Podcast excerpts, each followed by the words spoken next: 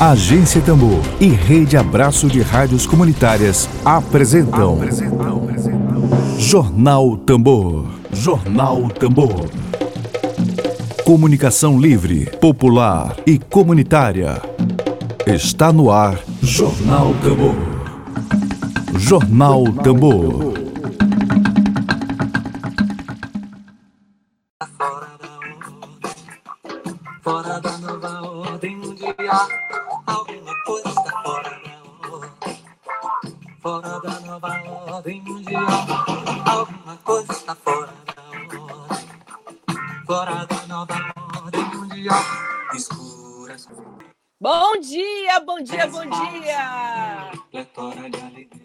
Bom dia, bom dia. Alguma coisa está fora da ordem da nova ordem mundial, mas a gente está aqui com você agora, começando a edição de hoje, terça-feira.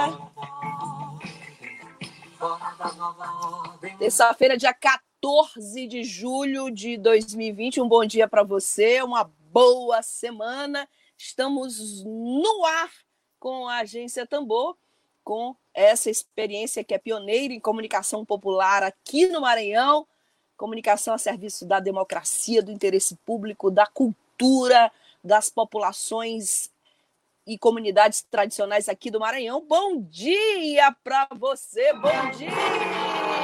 Bom dia, bom dia, bom dia, bom dia. Dedo de prosa. Dedo de prosa.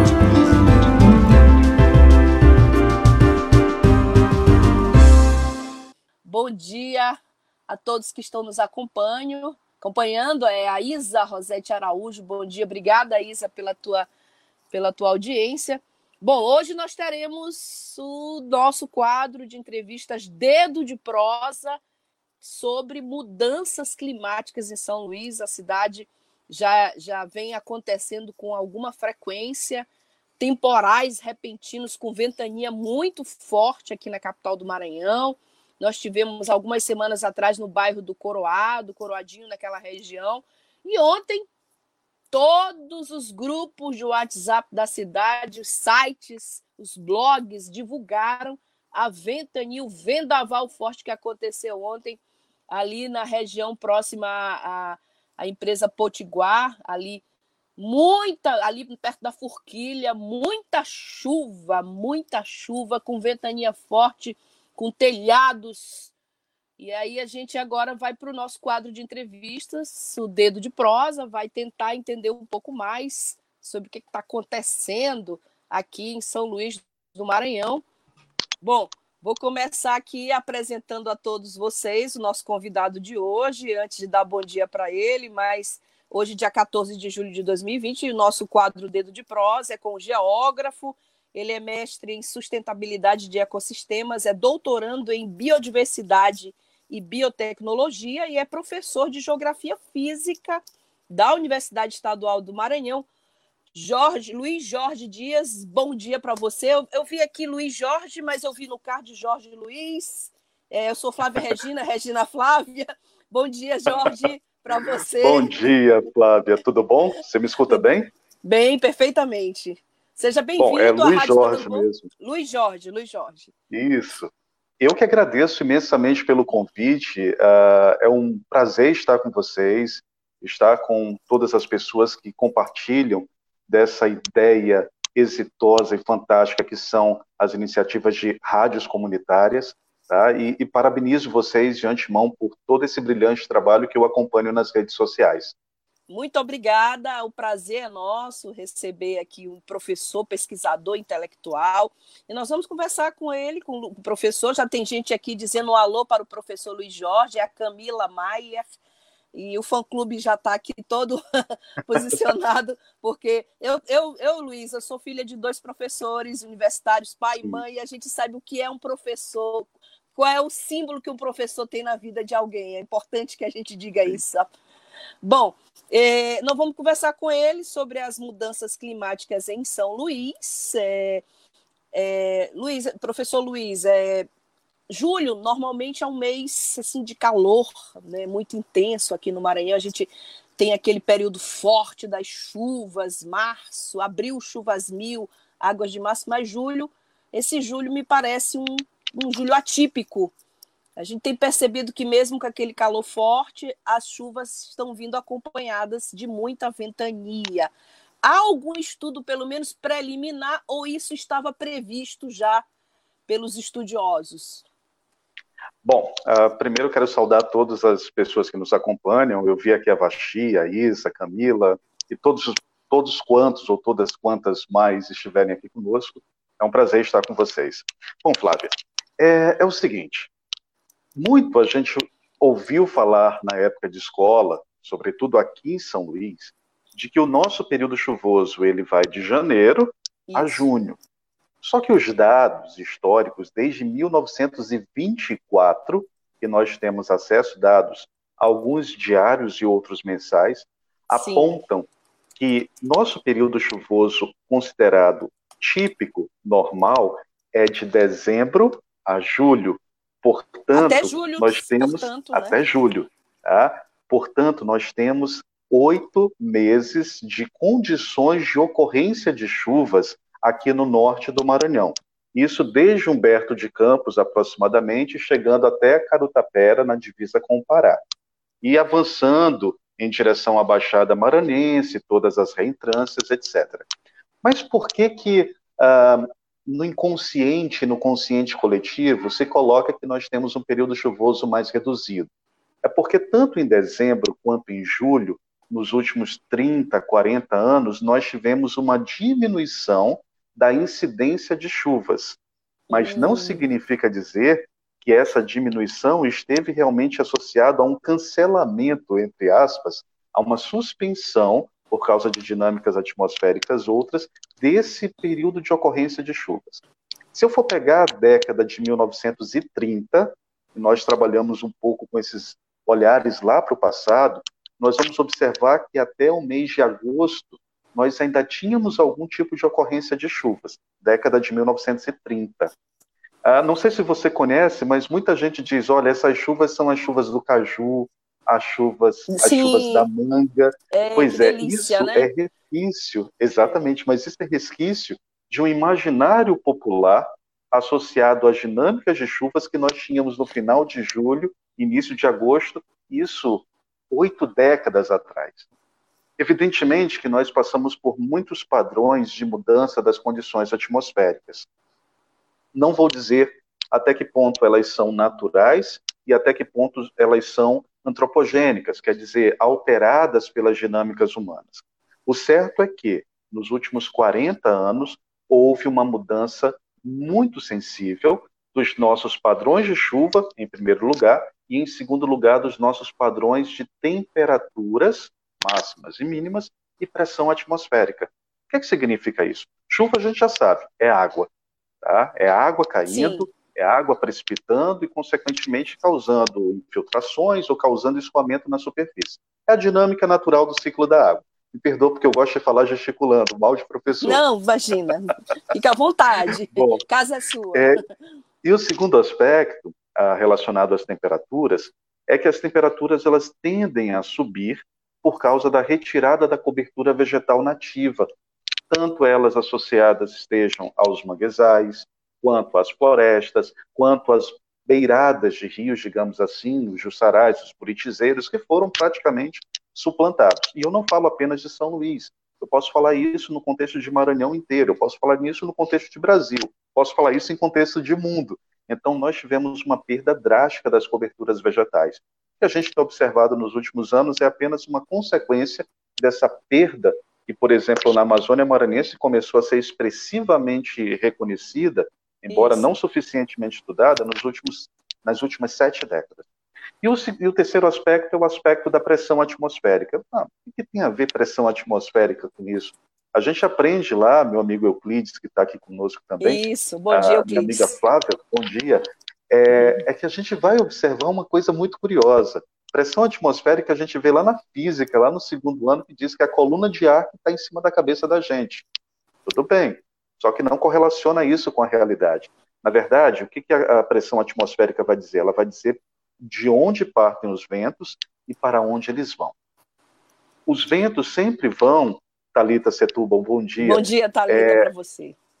os ventos sempre saem de uma área de alta pressão atmosférica, que é uma área, digamos assim, repelente, repulsiva, tá? de, de, de, de ar, e eles vão em direção a uma área de baixa pressão. Então, se eu tenho uma ventania, um tornado, um furacão, qualquer tipo de aumento da velocidade dos ventos, é porque ali eu tenho implantado uma área de baixa pressão atmosférica. E muitas vezes nos trabalhos de clima, a gente só trabalha com temperatura e precipitação, e a gente se esquece que o vento se desloca. Isso é fascinante. Sim, Isso é incrível, Isso é né? fascinante. E Bom, o vento ele vai se deslocando? Pode falar, por favor. Não, não, não, não, fique à vontade, fique à vontade. É importante é. a gente. É, é, é, essa, essa, essa tua explicação inicial ela é fundamental para as próximas perguntas que virão, até porque nós somos jornalistas, é um especialista em tudo e em coisa nenhuma, né? A gente, a gente precisa entender como leigos, né? Precisa. Pode continuar, por favor. Pois não, é, só quero que você saiba que se eu não fosse geógrafo, eu seria jornalista e trabalharia Ai, com temáticas bom. ambientais. Que é sério. Bom. Que bom, obrigada. Bom, então, é. Flávia, eh, Washington e Letícia também entraram. Bom dia a vocês, Isso, sejam bem-vindos. É, quando a gente tem o deslocamento deste ar de uma área de alta pressão atmosférica para uma área de baixa pressão atmosférica, minha amiga Marilene, seja bem-vinda, uh, nós vamos ter uma coisa chamada rugosidade do terreno. O que é isso?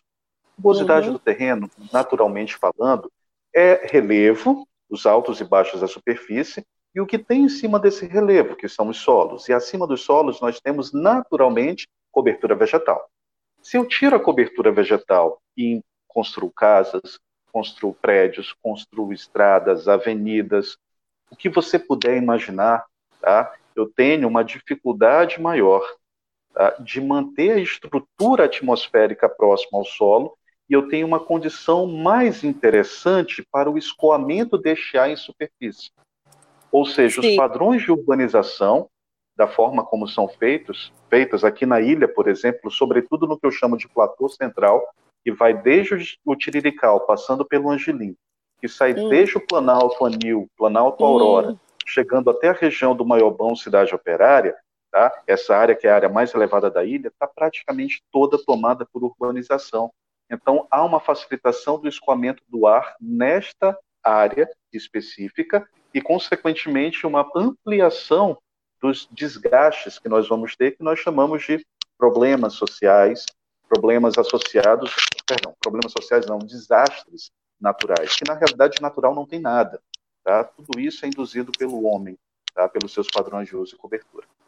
Perfeito. Que, que, Bom, a gente tem tanta coisa para te perguntar, assim, mas eu vou, eu vou com calma, assim, porque esse é um tema fascinante realmente. Sim. E o professor Luiz explica de uma forma assim, bem para a gente assim, interessante.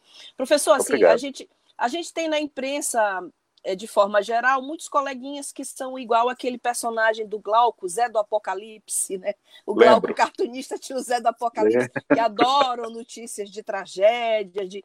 E assim, tem, e assim, eu queria saber do senhor, acho que todo mundo hoje quer saber o que, que é de fato ciência, o que, que tem sido investigado com relação a essas mudanças climáticas e o que, que é apenas devaneio apocalíptico. Por exemplo, vou lhe pontuar aqui, tem uma notícia que foi veiculada no Twitter que esse vendaval que provocou uma destruição em alguns pontos da capital maranhense foi foram esses vídeos, né? Esses vídeos desse, dessa, dessa destruição foram analisados por um instituto chamado Metsu, que sugeriram a passagem de um tornado envolto em chuva, com destroços girando no ar. A gente pergunta assim: e essa informação, ela pode ser considerada verdadeira? Existe a possibilidade disso ter sido um tornado com chuva girando? Ou é devaneio apocalíptico? Eu gostei muito da comparação com o personagem, Glauco, a personagem, do perdão, Glauco. do Glauco, exatamente, o Zé do Apocalipse. Eu lembro que eu lia muito isso é nos jornais há algum tempo. É excelente. Ele era o Glauco tinha umas sacadas Incrível, maravilhosas. É. É, não é devaneio. Não? É, eu posso, não. Eu, eu fui testemunho ocular do fato. Eu estava passando na hora uh, do que aconteceu ontem lá no, no retorno da Forquilha, tá? E professora Nádia, bom dia, seja bem-vinda, nossa colega de departamento também. Bem-vinda, professora. É, e eu vi uh, o que aconteceu, eram movimentos circulares e outra coisa. vamos, vamos falar o que é tornado e o que é ventania. Pronto. A ventania é todo e qualquer tipo de deslocamento do ar na atmosfera, e o deslocamento do ar pode acontecer também junto ao solo, mas é o deslocamento do ar atmosférico em uma coluna vertical que varia do nível do solo até mais ou menos 300 a 500 metros de altitude, isso é ventania, tá? mas ele vai se prolongar na horizontal. Tá? Então, ele tem uma direção horizontal bem específica. O tornado, ele está geralmente associado a quê? A uma base de uma nuvem chamada cúmulos nimbus, que é uma nuvem de prenúncio de tempestade. E pela diferença de temperatura e pressão entre a base dessa nuvem, que está entre 500 e 700 metros de altitude, e o nível do solo, nós temos a possibilidade de um deslocamento de uma coisa que nós chamamos de vórtice. O que é um vórtice? É um funil. Tá? É um cilindro que vai se afunilando até chegar a tocar o solo e, com isso, haver a troca de ar rápida, muito dinâmica, uh, entre aquele, aquela camada de ar que está mais fria aqui na base da nuvem e a camada de ar que está bastante quente aqui na base do solo.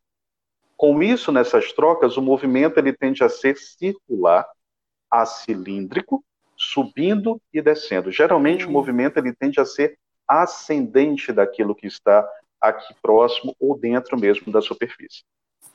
Além do que, a gente tem que caracterizar isso também pela velocidade Sim. do vento. Tá?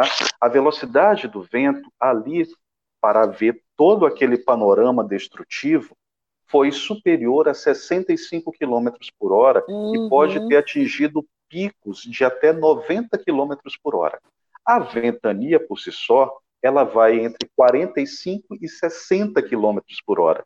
E ela não causa, por exemplo, derrubada de muros, da forma como uhum. foram derrubados, árvores sendo arrancadas pela raiz, ela não permite com que, por exemplo, o que aconteceu naquela loja de materiais de construção, que o, o, cone, cone, digamos assim, ele adentrou pela loja e retirou o material de construção que estava presente nela. A ventania não faz isso, tá? Porque o movimento ele o foi vertical. É o, tornado, né? o que faz é o tornado. O movimento ele foi na vertical. É, alguns colegas ontem criticaram um pouco isso, mas hoje já começaram a avaliar que essa, uh, digamos assim, essa bomba, essa nuvem bomba, essa nuvem de tempestade, digamos assim, de fato se configurou, depois de algumas horas foi disponibilizado pelo portal é, wind.com, tá? É, e deu para ver a animação dessa nuvem se formatando exatamente entre a, a, a Coab, Coatrac, chegando até a cidade operária. Então, teve um corredor direcional. O tornado sempre tem um corredor direcional, um corredor preferencial. E todas as áreas de entorno, em até 5, 7 quilômetros de distância desse corredor, acabam sofrendo com a retirada leve de uh, galhos, folhas, deslocamento de telhas, mas não em tamanha intensidade. Ou seja, eu tenho um deslocamento por ventania nas margens, mas no corredor preferencial, tornado, não há o que se duvidar. Agora, a pergunta que eu queria te fazer, Luiz, é: a gente aprende, o senso comum aprende que aqui no Maranhão, julho e agosto são meses de muita ventania. Assim, quem gosta de passear de barco, quem já andou de barco, a gente sempre sabia essa época do ano. Eu passei muito tempo indo para a Baixada Maranhense fazer tra um uhum. trabalho. Eu pegava o ferry-boat nessa época do ano. É muita ventania, de fato. Sim. Esse, esse, o que aconteceu ontem tem relação com esses meses de muita ventania no Maranhão ou não? É um fenômeno independente? Ou esse, esse, não, esse período tem... de vento tem, tem relação? Tem, tem total relação. Agora, por que, que nós estamos num, num ano atípico? Eu estou falando de São Luís do Maranhão, um pedacinho de terra de 400 quilômetros quadrados, é o tamanho mais ou menos da gente. Uhum. É grande para a gente, mas para o mundo não é nada. Isso. Eu sempre digo isso.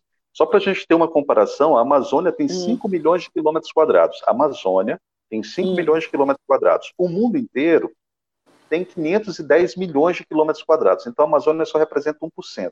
E ela é crucial para uma série de coisas. Tá? A gente pode até chegar lá depois. Por que, que eu estou te falando dessa questão de hum. escalas, de tamanhos?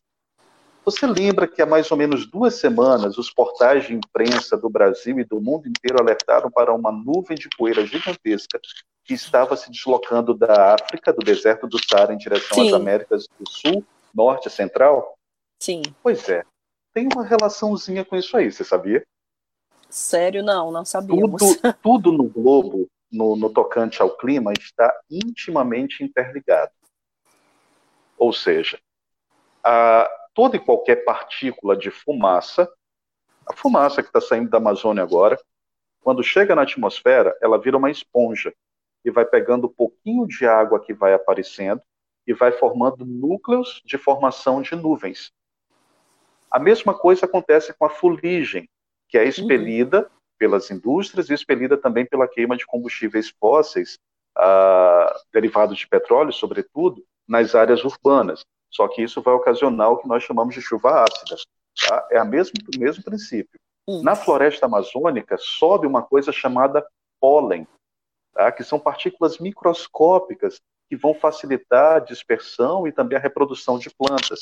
E que quando elas chegam na baixa atmosfera, 500 metros, 600, 700 metros de altitude, elas viram verdadeiras esponjas. Com as areias é a mesma coisa. Isso é fascinante, hum. tá? Porque essas areias elas estão cruzando o Oceano Atlântico Norte uh, por mais ou menos 7 mil quilômetros, Flávio. Veja bem como isso é interessante, meu amigo Simão. Seja bem-vindo. Está ah, fazendo pergunta, Simão, aí se esse fenômeno é, acontece há milhões de anos. Esse fenômeno acontece pelo menos há 4 milhões de anos. Uau! Pelo menos há 4 milhões de anos, todos os anos. Todos os o que é mais interessante. Bom, mas aí vejamos. É, essa nuvem ela vai passando pelo oceano. Eu tive uma experiência de conhecer Cabo Verde, na África, há nove anos. E, Flávio, é muito curioso. Ali no final de abril, essas nuvens elas começam a adentrar pelo oceano e a gente vê um tapete a mais ou menos 5 mil metros de altitude. O avião está a 10, o dobro disso, mas a gente vê um tapete avermelhado logo abaixo do, do, do, do plano de voo. Incrível, né? Deve ser lindo. Incrível. Né? É lindo, é lindo, é fascinante. E aí, não vamos esquecer que o sol está batendo na água do mar, do oceano, e está fazendo evaporar essa água. Sabe o que, que vai acontecer? Essa água evaporando, ela vai Chuva. ser sugada pelos, pelas partículas de areia, que vão ah. formando nuvens. Vão passando por uma faixa, um cinturão que tem no globo inteiro, chamado de zona de convergência intertropical ventos vindo tanto do polo vindos do polo norte quanto do polo sul se juntam, se misturam e ali tem a formação de nuvens de chuva, de tempestades, de zonas de instabilidade, de turbulências, o que você puder imaginar. Tá? Que é causadora, por exemplo, quando ela está mais a sul, entre final de dezembro e final de março, início de abril, vai causar chuvas mais fortes aqui no Maranhão. Quando ela sobe, ali entre julho e, e, e, novembro, mais ou menos, vai causar furacão lá nos Estados Unidos, vai causar furacão lá no, no, uh, no Caribe. Bom, essa, essa, essa zona de convergência, quando essa poeira passou por lá, ela acabou gerando uma capacidade maior de criação de nuvens. Com os ventos que já são mesmo tradicionais, digamos assim, já são habituais de acontecerem, eles foram empurrados aos poucos em direção ao continente sobretudo entre Parnaíba e Belém do Pará. Agora, para finalizar esse comentário e te devolver a palavra, é, nós vamos encontrar aqui, especificamente, uma possibilidade maior dessas duas coisas terem se casado, poeira vinda do Saara, com ventanias, associada localmente a um padrão de uso e cobertura uhum. da terra, do solo, que causou um desastre, uma calamidade pública e social bastante expressiva. Então, tudo isso está intimamente interligado. Bom, a pergunta que eu queria te fazer agora é sobre. É possível fazer alguma espécie de prognóstico de que isso volte a acontecer, ou, isso, ou que isso volte a acontecer de forma, inclusive, mais intensa, com maiores danos? Essa é a preocupação que toda a sociedade hoje tem aqui da capital, né? Nós temos um problema muito grande é, minha amiga Marisélia, Marisélia Ribeiro, bom dia. Tá? É, nós temos uma deficiência muito grande de dados climáticos para o estado do Maranhão, meu amigo Simão, Sim. bom dia. Tá? Por que, que eu estou te falando isso? Falando para todos, na verdade. O estado do Maranhão oficialmente tem 12 estações meteorológicas. E aí nós temos algumas outras estações que medem chuvas. Algumas uhum. outras estações da Agência Nacional de Águas, por exemplo, que medem temperatura, mas não medem pressão. Então Sim. eu não tenho condições de analisar direcionamento do vento, não tenho condições de analisar velocidade, intensidade Sim. e duração das rajadas de vento. Isso para o estado inteiro com uma hum. precisão maior. Tá? Se eu quiser trabalhar o estado do Maranhão no contexto Nordeste, eu consigo trabalhar bem, mas se eu quiser fazer, por exemplo, um prognóstico para todo o Golfão Maranhense ou para toda a ilha de São Luís, também chamada de Ilha do Maranhão, com os quatro municípios, Sim. é muito mais complicado, porque a gente não tem esses dados uh, uh, que sejam bastante solidificados. Aí a gente tem um outro problema, e os dados que a gente tem ainda são fragmentados. Para eu fazer uma análise climática, eu preciso de 30 anos de dados ininterruptos, medidos a cada 6 horas, 4 vezes anos. por dia, 30 anos, de dados anuais, cada ano composto por 12 meses, cada mês composto por 30, 31, 28, 29 dias, cada dia composto por quatro medições, uma às 3 da manhã, momento de máximo resfriamento da, da madrugada, do dia, 9 da manhã, período de maior amplitude de crescimento de temperatura, 3 da tarde, maior temperatura, e o início do resfriamento, que é às 9 da noite. Se eu não tiver essas temperaturas, ou melhor, se eu não tiver essas variáveis, eu não consigo fazer um tratamento adequado de clima. Isso é uma metodologia definida pela Organização Meteorológica Mundial. Você vê o que é então, a, a ciência, né? A responsabilidade é a ciência. da ciência. Bom, tem uma Exatamente. pergunta. Tem uma pergunta que na verdade é o Ed Wilson, jornalista da agência Tambor, também professor universitário do Departamento de Comunicação. É, o Ed Wilson faz a pergunta que gostaria que ele comentasse sobre os rios voadores. Isso existe ou é fantasia? Excelente pergunta, Ed Wilson. Prazer te ter aqui. Uh, tenho acompanhado o seu trabalho. É, veja, rios voadores é uma coisa que a gente precisa relativizar um pouquinho. Por que isso? Tem uma discussão muito séria de que nós temos é, canalização, vamos dizer assim, da água que está presente na atmosfera da Amazônia para outras áreas do país ou mesmo da América do Sul. Isso é interessante do ponto de vista conceitual, mas na prática não é muito bem assim. Tá? O que, que acontece? Lembram da poeirinha lá do Saara? Tá, que eu falei agora há pouco? Vamos pegar essa poeirinha do Saara, vamos pegar também toda a água que evapora do Atlântico e vamos ver que entre São Luís do Maranhão, Humberto de Campos, São Luís do Maranhão, até chegarmos em Macapá, nós temos um corredor de terras baixas. Esse corredor de terras baixas possibilita com que a água proveniente do Oceano Atlântico, na forma de nuvens, ela adentre o continente e aí ela começa a fazer a ocorrência de precipitações, começa a chover. Algumas dessas partículas de água ficam ainda soltas na atmosfera e elas acabam sofrendo tá, uma, digamos assim, elas acabam sofrendo uma, uma, uma acreção. Elas vão se juntando umas às outras e vem o pólen da floresta amazônica que vai pegar e formar aqueles núcleos de formação de nuvens, consolidar os núcleos de formação de nuvens.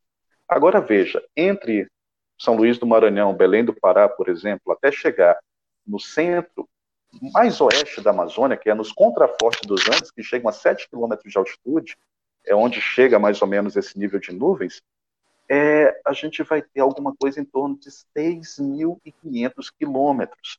Nesse processo todo, há uma formação intensa de uma massa de ar chamada massa de ar equatorial continental ou massa amazônica, que vira um verdadeiro redemoinho e vai jogando para vários locais, desde o estado do Maranhão até o nordeste do Brasil, até Piauí, até aproximadamente ali uh, uh, o sertão do Ceará, em momentos mais intensos, chegando aí para o sertão da Bahia, chegando aí para Goiás, chegando a atingir Minas Gerais, chegando até o Espírito Santo, e também chegando até o Rio Grande do Sul, passando desde a Bolívia pelo Pantanal. Então, não é um rio voador, a hipótese que se coloca, mas sim é uma grande massa de ar hum. que expulsa da Amazônia, expulsa entre aspas, uma grande concentração de umidade atmosférica que vai fazer é, chover, inclusive até 2 mil quilômetros de distância, Oceano Atlântico Sul adentro, uh, nas áreas de exploração de petróleo.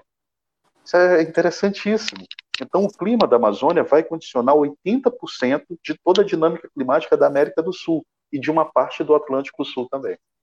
Então, ela é um pedacinho que equivale a 1%, 1 de toda a superfície do globo, mas ela influencia 80% de um continente inteiro. E eu não estou falando nem da biodiversidade. Então, a hipótese dos rios voadores é uma hipótese elegante, mas a forma como ele é tratado uh, não condiz realmente com a realidade, porque é muito mais do que um rio. Vamos dizer que sejam oceanos, mares uh, voadores. Seria muito mais adequado. É, falaste muito, estás falando muito de Amazônia, professor Luiz, e é, assim, a gente tem uma informação assim lamentável, é que o Maranhão perdeu 80%, né, da floresta amazônica nos últimos 70 anos. Nós somos praticamente. A gente gosta muito de classificar como pré-Amazônia, mas já existe a Amazônia maranhense, né? Já, já é classificado assim, né? É, e aqui na capital, eu sempre, a gente sempre ouve falar, assim, eu sempre ouvia meus pais falarem assim, ah, porque depois que fizeram o aterro do Bacanga, por exemplo, o, o calor aumentou demais aqui na capital, não existia antes esse calor. A gente, por exemplo, sai de madrugada para tomar uma água do ar-condicionado e está um calor, três horas da manhã, está um calor imenso na, em nossas casas. Aí eu queria te perguntar sobre essa relação entre desmatamento e alteração, especialmente aqui da capital, alteração de temperatura, esses fenômenos meteorológicos que vêm surgindo assim, essa correlação que existe entre que, o, os danos que vêm sendo feitos ao meio ambiente e as mudanças climáticas. Perfeito. É, eu trabalhei para o governo do estado do Maranhão, para o Instituto Maranhense de Estudos Socioeconômicos e Cartográficos, nos últimos IMESC. dois anos e meio, no IMESC, uh, que eu louvo muito a competência técnica e científica dos seus uh, profissionais, economistas, geógrafos, uh, agrônomos, cartógrafos, uma equipe fascinante. É, e digo a você o seguinte: trabalhei no zoneamento ecológico e econômico do bioma amazônico no estado do Maranhão. E um dos cenários que nós trabalhamos foi o de mudanças climáticas até o ano de 2060. Eu coordenei a parte técnica desse trabalho, junto a, coordenei 147 pessoas. Eu costumo dizer que é maior do que a equipe de muitas secretarias que tem por aí. Incrível, sim. E, e nós conseguimos identificar alguns cenários de criticidade. O que é isso? Lembra o que aconteceu em São Paulo em 2013, 14, 15, com a escassez hídrica e as pessoas não sabendo se teriam água para beber? Eu não estou falando nem água para economia, água para beber. Por exemplo, pois é, nós podemos ter esse risco aqui na nossa ilha. É, além do que, nós temos um problema seríssimo, porque a ilha com os nossos quatro municípios, ela perdeu mais de 50% dos seus manguezais, não em 70, 80 anos, ela perdeu em aproximadamente 30 anos. Os manguezais são as nossas principais florestas mantenedoras de, digamos assim, dos fluxos, tanto de ecossistemas, tanto de, de, de biodiversidade, mas também como de sequestro de calor da atmosfera, sequestro de carbono da atmosfera. Fora isso, nós temos apenas três ou quatro núcleos de floresta amazônica nativa. De 800 quilômetros quadrados que nós tínhamos de floresta amazônica aqui, no início do século XX, nós temos aproximadamente, hoje, aproximadamente, nada mais nada menos do que 40 quilômetros quadrados. Se no estado do Maranhão nós perdemos 80% da nossa floresta, aqui nós perdemos quase 95%. Então, Sim. evidentemente que isso vai afetar diretamente no calor. Eu fiz um estudo com alguns colegas da UFMA em 2016 e nós verificamos entre 2000, 1984 e 2014 o aumento das nossas manchas de calor, que nós chamamos de ilhas de calor. Pasme, minha amiga Flávia. Nós saímos em algumas situações lá na zona rural de São Luís, na região do Tibiri, Cinturão Verde, Tá? Nós saímos de temperaturas médias de 17,5 graus em áreas de floresta para atingirmos o patamar de 38 graus Celsius. Eu estou falando de 21 graus Celsius de aumento de temperatura. 21? 21 graus, graus Celsius entre 1984 e 2014. Isso por quê? Desmatamento. Hum. Então, se eu exponho um solo, um solo que é arenoso, a radiação solar direta, insiro ali construções as mais diversas de conjuntos habitacionais. Não quero aqui criticar a, a questão do papel social de se construir conjuntos habitacionais para a população de baixa renda, mas eu acredito que todas as populações precisem de uma coisa chamada, além de habitação, de conforto térmico.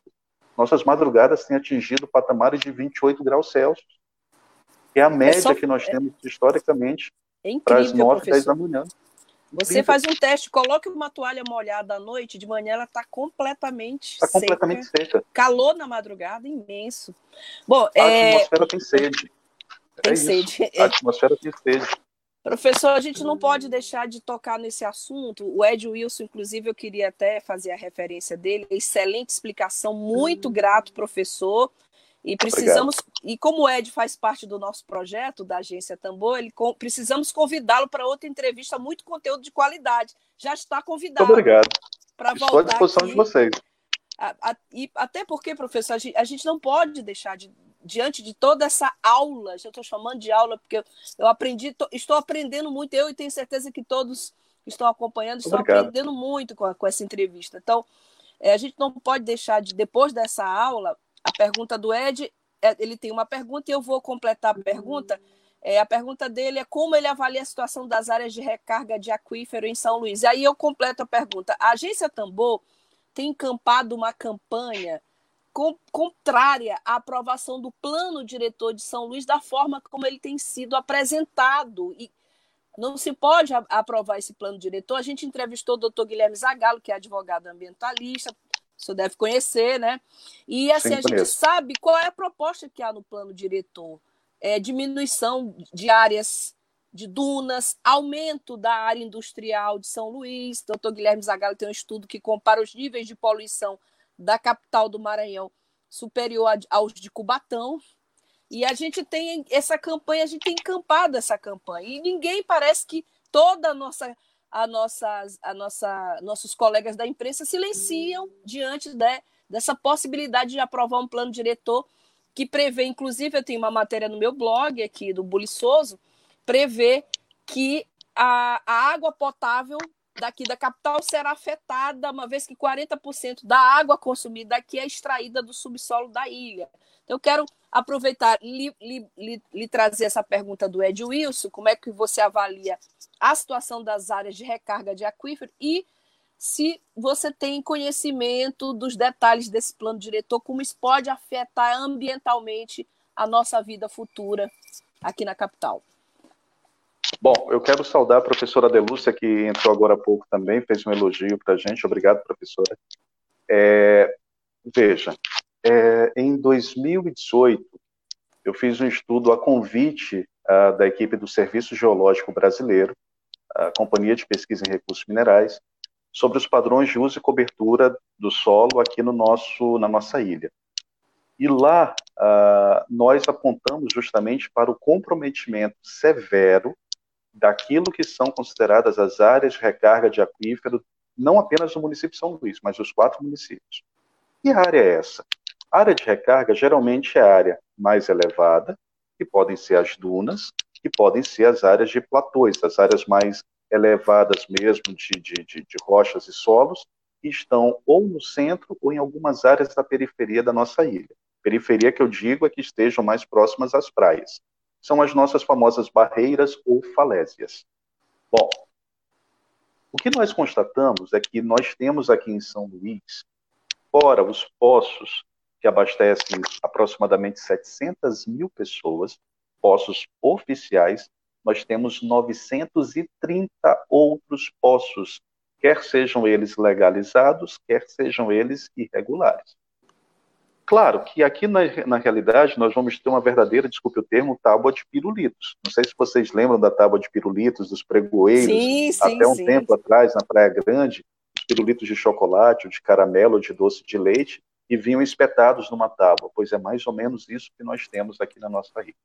930 poços, que abastecem, além dessas 700 mil pessoas, estão retirando água e nós temos água subterrânea até mais ou menos 90, 95 metros de profundidade. Abaixo disso, Flávio meus queridos amigos e amigas que aqui estão conosco, uhum. eu vou encontrar muita água, salobra e salgada. Sim, Não esqueçamos é ilha, que nós né? estamos em é uma ilha, cercada Isso. por água por todos os lados. Porém, nós temos uma pequena contribuição, mas é pequenininha mesmo, de água subterrânea proveniente lá de Icatu, que passa por baixo da, a, da cunha salina, digamos assim, a, de, de, da Baía de São José, e acaba chegando ali na região próxima a. Agora esqueci o nome do local que o pessoal chama de Unicamp, Jussatuba. Jussatuba. Só que é uma contribuição minúscula perante uma ilha que hoje bordeja o, o quantitativo de um milhão e meio de habitantes. Então, a previsão que o Serviço Geológico Brasileiro faz em função da auto-urbanização dessas áreas de recarga uh, e que não são consideradas suficientemente naquilo que nós chamamos de planos diretores, e não apenas aqui do município de São Luís, mas dos outros três municípios, tá? é, nós vamos passar por um processo de escassez e estresse hídrico no início da década de 2040. O que, significa? Significa que nós ainda iremos sofrer. Por isso que eu sempre digo, eu não me preocupo com geração futura. Geração futura ainda não chegou, me preocupo com essa geração aqui. Já vamos eu, sofrer você... agora, antes do Vamos futuro. sofrer agora. Vamos sofrer antes do futuro. Na realidade, se não fosse o, a estratégia que foi adotada em 1992, 1992, pasme, exatamente no ano em que nós tivemos a promulgação do plano diretor do município de São Luís, 92, 28 anos atrás, de termos água dia sim, dia não, na maior parte do município de São Luís, nós já teríamos chegado a essa escassez hídrica. Esse é, é um fato, e teríamos chegado no início da década de 2010. É impressionante. É, a quantidade de informação que o senhor está nos trazendo. A gente agradece muito. Queria já lhe convidar novamente, reitero o convite para voltar aqui, para que a gente possa debater com mais profundidade. Assim, agora, para fechar, a gente está aqui já no, nos minutinhos finais. Lamentavelmente, temos poucos minutos, mas assim, bastante proveitosa a entrevista. Muitos comentários chegando aqui para nós.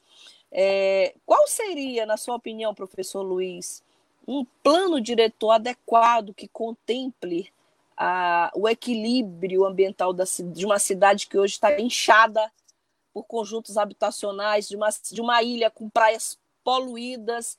A gente tem, por exemplo, essa estrada de Ribamar, estrada da Maioba, crivada de condomínios habitacionais, de prédios, e a gente não sabe sequer como é que é o sistema de esgotamento sanitário desses lugares, a quantidade de licenças ambientais que vem sendo emitidas à revelia de qualquer espécie de, de monitoramento ambiental. Qual seria, na sua opinião, assim, um plano diretor que Quais são os pontos prioritários? Eu sei que essa pergunta não dá para responder em cinco minutos.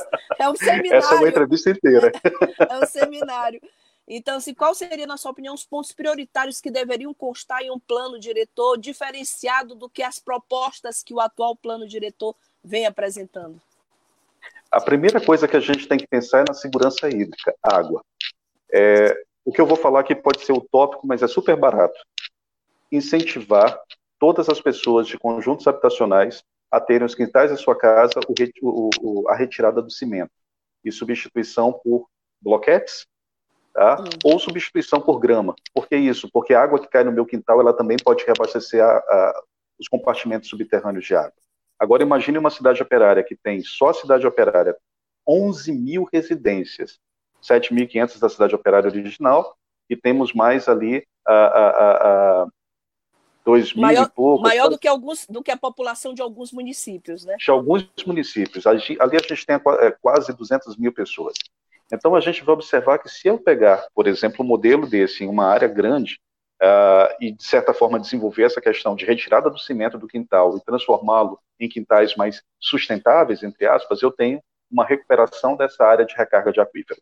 Segundo ponto, eu tenho que começar a levar em consideração que uh, paisagismo, ambientalmente falando, ele não se faz apenas em praça, ele não se faz apenas em avenida, ele se faz em praças e avenidas, mas ele também se faz em outros logradouros públicos, outros locais públicos, como escolas, como postos de saúde. Eu devo valorizar aquelas que são as essências nativas, as espécies nativas, porque estão adaptadas ao nosso clima, às nossas dinâmicas de calor, às dinâmicas de vento, às dinâmicas, enfim, atmosféricas como um todo, e elas estão também aptas a trazer novamente a biodiversidade, biodiversidade nativa, papagaio, periquitos, pássaros canoros os mais diversos.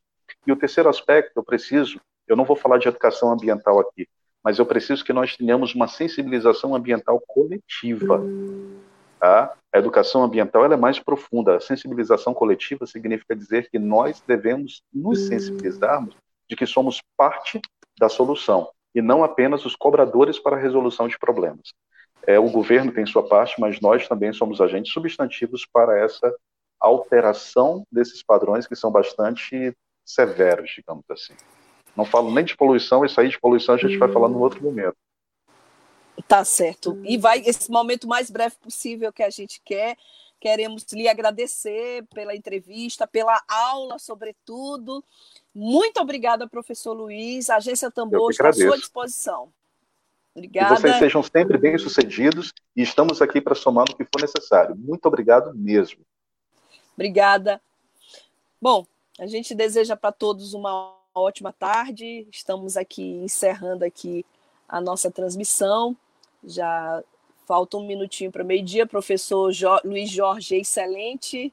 É, Euclides, a gente concorda com você. Foi uma entrevista realmente extremamente importante para falar não apenas de tornado, de alteração da temperatura da cidade, das chuvas que têm caído na capital, mas, sobretudo, de como a nossa capital tem sido maltratada, de como a gente precisa atentar para o que acontece hoje. Obrigada a todos que estão aí acompanhando, Isa, a todos os, os, alunos, todos aqueles que acompanham o professor Luiz, Nádia, a professora Nádia. A gente concorda que foi sensacional a entrevista. Obrigada a todos. Essa matéria com o professor Luiz estará daqui a pouco no nosso site, agenciatambor.net.br. E você também pode ouvir novamente a entrevista do professor lá no Spotify. Você vai ouvir o áudio na plataforma Spotify, no nosso podcast. Você vai lá e coloca Tamborcast. E aí você pode ouvir, você pode compartilhar e divulgar. Esse é o nosso projeto de comunicação, projeto de jornalismo independente. Divulgue, apoie essa causa. A nossa comunicação tem um único interesse, o interesse público. Uma boa tarde para você.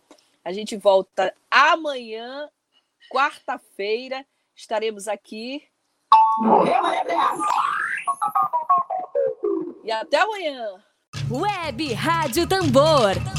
A primeira rede de comunicação popular do Maranhão. Comunicação comunitária. Livre, alternativa e popular.